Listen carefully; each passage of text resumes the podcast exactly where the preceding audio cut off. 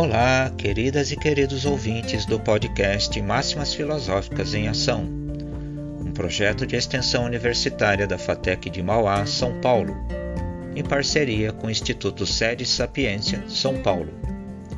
Eu sou Mauro Araújo de Souza, idealizador e apresentador do projeto e proponente da parceria, a qual passou a valer a partir do mês de março de 2023. Agora estamos no terceiro episódio da sétima temporada, episódio que é o deste mês de outubro, com a continuidade do tema Psicologia e Religião, nomeado como Psicologia da Religião 3. Todas as máximas juntas, as 128, 129 e 130, contêm excertos do pensamento de Carl Gustav Jung sobre a relação entre psicologia e religião eles dizem respeito a fragmentos que tangenciam praticamente o inconsciente coletivo, assim como a relação desse com cada pessoa ou cada um de nós.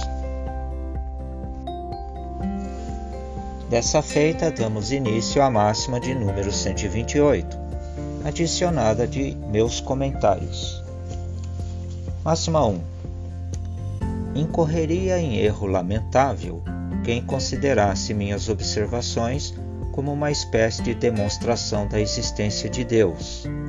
Elas demonstram somente a existência de uma imagem arquetípica de Deus. E, na minha opinião, isso é tudo o que se pode dizer psicologicamente acerca de Deus. Como a vivência deste arquétipo tem muitas vezes, e inclusive em alto grau, a qualidade de luminoso, cabe-lhe a categoria de experiência religiosa. Página 78, Código Internacional 102.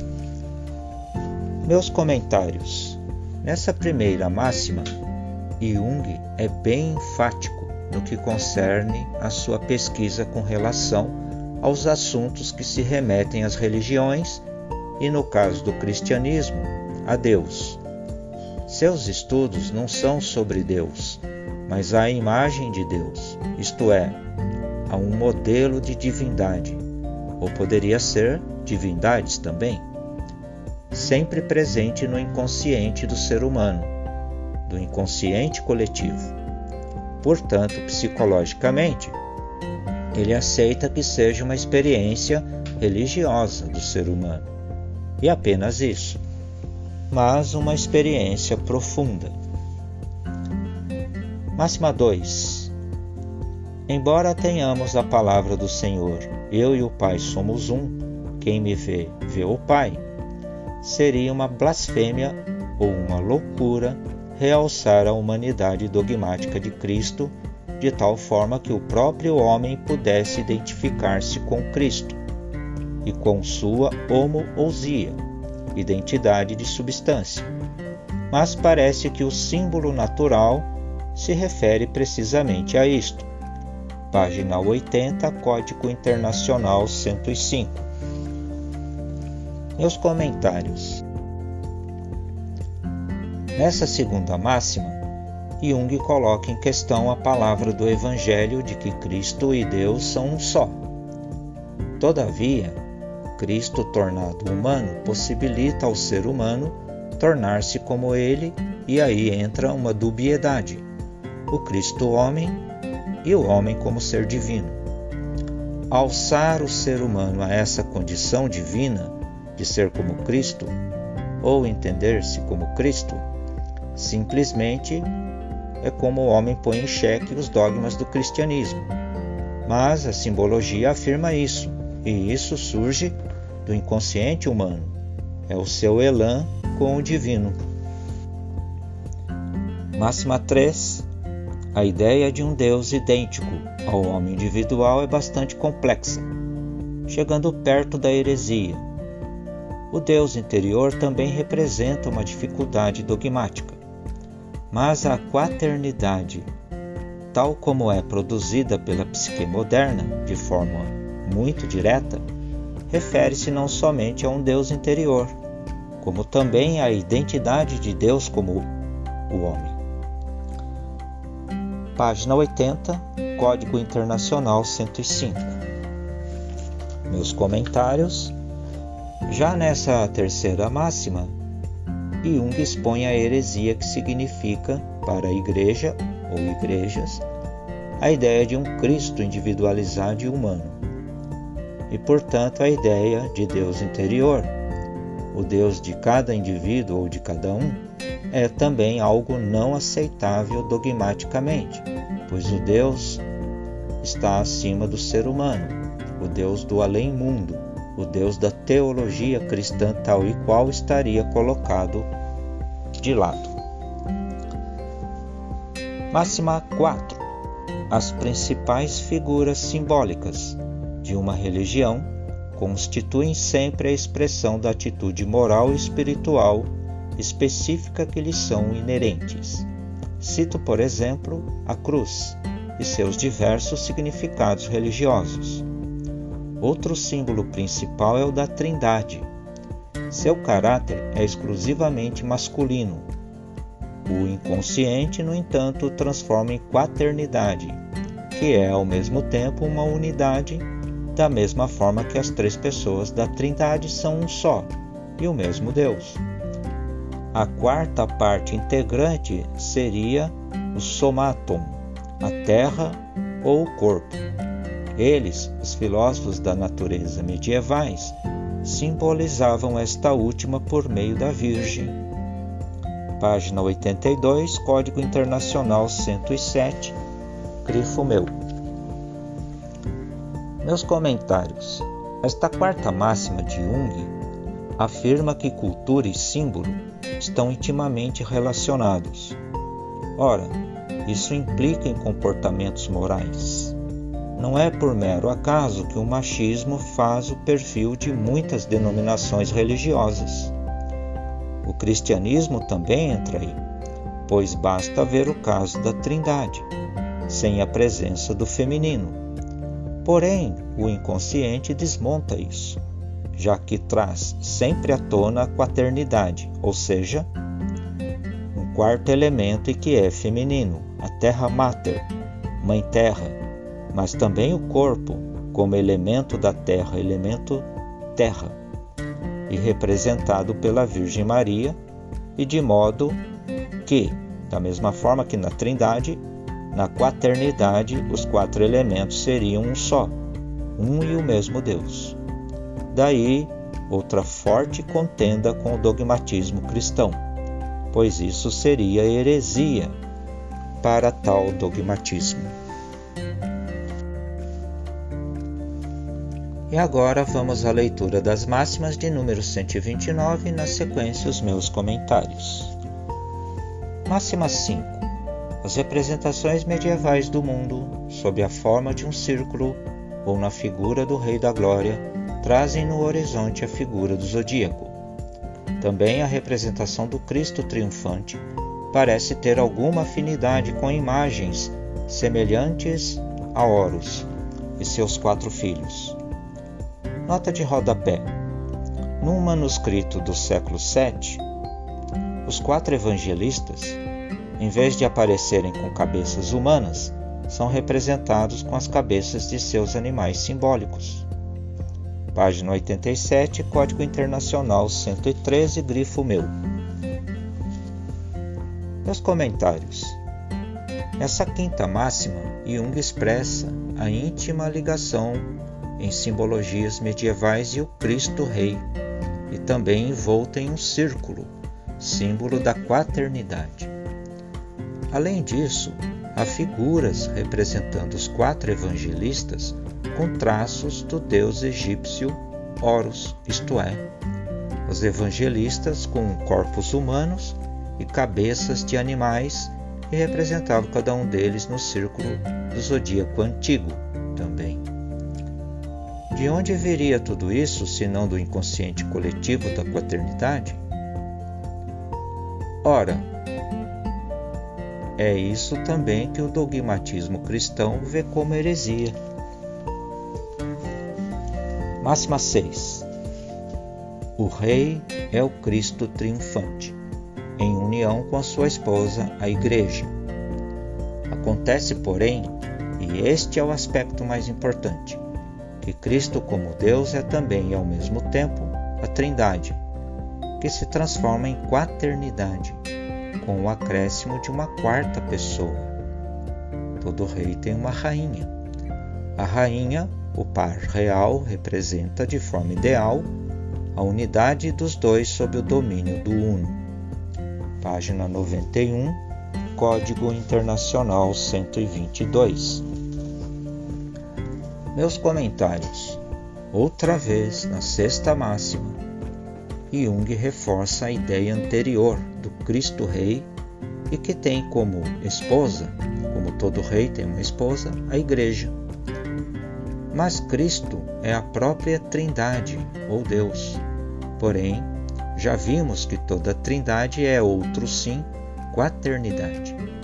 Nesse caso, também como já vimos, o quarto elemento é a Regina Celli, rainha do céu, que como rainha é esposa do rei e nesse caso, um com ele e Deus também.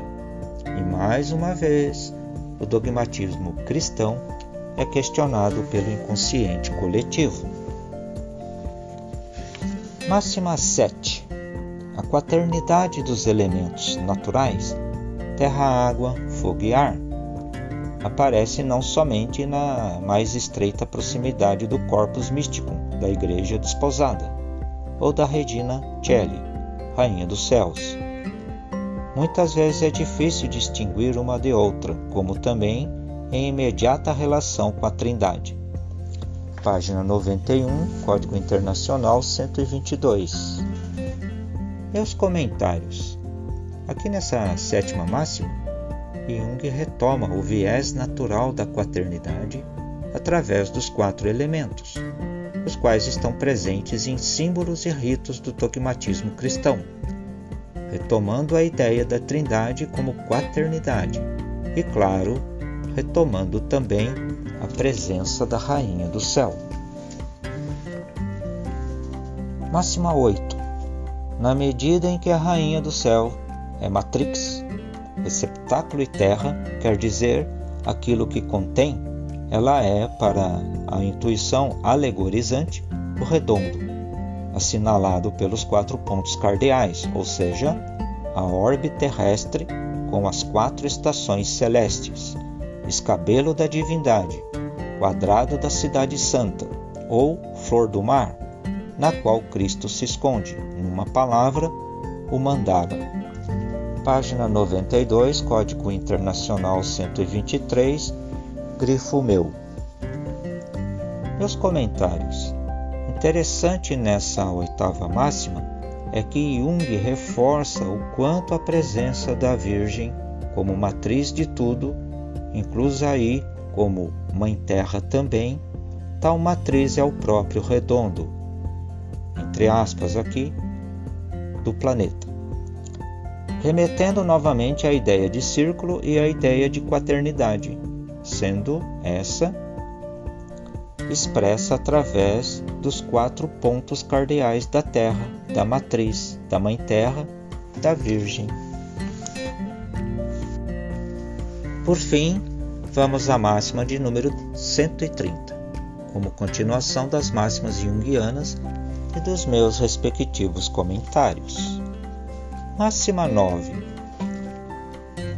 Antiga ideia dos pitagóricos, segundo a qual a alma é um quadrado, o Mandela exprimiria a divindade mediante a quaternidade estática a saber, o círculo dividido em quatro cores página 93, Código Internacional 125, grifo meu.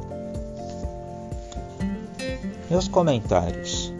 O interessante nessa nona máxima é que Jung revisita os pitagóricos e, claro, Pitágoras. Através de suas pesquisas, encontra no filósofo e seus seguidores a ideia de que a alma é um quadrado. Isso reforça ainda mais o quanto a quaternidade está presente nas culturas e, nesse caso agora, na filosofia de Pitágoras e de seus seguidores. É a presença do inconsciente coletivo, o qual é expresso através das diversas formas e representações da cultura humana na face da Terra. Máxima 10. Se as representações da Trindade e Quaternidade nada mais fossem do que sutilezas da razão humana, talvez não valesse a pena mostrar todas essas conexões sob uma luz psicológica. Mas sempre defendi o ponto de vista de que essas representações pertencem à categoria da revelação, isto é, aquilo que Kepping, pesquisador alemão, qualificou ultimamente de gnosis, não confundir com o gnosticismo. A revelácio é, em primeira instância, uma descoberta das profundezas da alma humana, a manifestação, em primeiro lugar, de um modus psicológico que, como se sabe, além disto, nada nos diz acerca do que ela poderia ser. Deste modo, a Trindade e Quaternidade não é somente revelação de Deus, mas ao mesmo tempo revelação do homem. Páginas de 94 a 95, Código Internacional 127, grifo meu. Meus comentários. Nessa décima máxima, Jung diz o quanto o ser humano vê revelado, através do seu inconsciente, a presença da Trindade, Quaternidade. O que se vê revelado é o que está presente nas profundezas da alma humana, de nossas almas. Contudo, a Trindade, Quaternidade, para Jung, vai além da revelação de Deus, pois soma-se a ela a revelação do próprio ser humano, a sua identidade mais profunda. Máxima 11. É normal que um homem oponha resistência à sua ânima pois ela representa o inconsciente com todas as tendências e conteúdos excluídos da vida consciente. O recalque é a maneira semiconsciente de deixar correr as coisas, ou de externar desprezo por uvas que pendem de ramos demasiado altos, ou de olhar em direção contrária para não enxergar os próprios desejos. Foi Freud quem descobriu o fenômeno do recalque, que constitui um dos mecanismos principais na formação de neuroses. A eliminação, pelo contrário, corresponde a uma decisão moral consciente, ao passo que o recalque representa uma tendência bastante imoral de evitar decisões desagradáveis. A eliminação pode causar aflições, conflitos e sofrimentos, mas nunca uma neurose. A neurose é sempre um substitutivo do sofrimento legítimo. Página 95 a 96, Código Internacional 129, grifo meu. Meus comentários. Nessa décima primeira e última máxima, Jung expõe o quanto o ser humano recalca as coisas do inconsciente e como já vimos em outras ocasiões, o quanto esse inconsciente devolve ao ser humano o que ele quis esconder ou que não quis assumir, a saber e com base nos estudos de Freud, os seus próprios desejos mais íntimos. Ora, o recalque é, entre as causas, uma forte causa da neurose mas essa pode ser esvaziada pelos sonhos. Todavia, os sonhos precisam ser bem interpretados para serem bem compreendidos e tornarem consciente novamente o que foi remetido ao inconsciente e também assumido moralmente. O ser humano precisa tornar-se moralmente consciente de seus desejos mais íntimos para aprender a lidar com eles mas essa empreita traz angústia, sofrimento. Esse sofrimento, porém, é bem diferente do sofrimento causado pelo fato do ser humano reprimir seus desejos ao invés de aprender a lidar com eles. Repressão é recalque e, portanto, neurose. Por isso tudo, Jung denomina que o sofrimento legítimo é o de assumir-se conscientemente e moralmente. O outro sofrimento é apenas máscara. e nada mais. Queridas e queridos ouvintes que participam aqui das reflexões suscitadas pelas máximas filosóficas, expressas através deste projeto de extensão em filosofia da FATEC de Mauá, São Paulo, o Máximas Filosóficas em Ação. Espero que tenham gostado e que apreciem esta iniciativa, pois ela visa, de certo modo, popularizar a linguagem filosófica, torná-la acessível, pois filosofia é essencial para a vida. Ainda que muitos achem que refletir sobre a condição humana é perda de tempo. Filosofar é preciso, mas ainda nessas condições. Com isso, temos nosso terceiro episódio da sétima temporada, episódio que é o deste mês de outubro de 2023. E até as nossas próximas máximas filosóficas e seus respectivos comentários, em novembro de 2023. Aqui terminamos com a terceira parte da escolha de excertos da obra de Carl Gustav Jung, Psicologia e Religião. Que aprendamos a viver melhor com a contribuição desses pensamentos.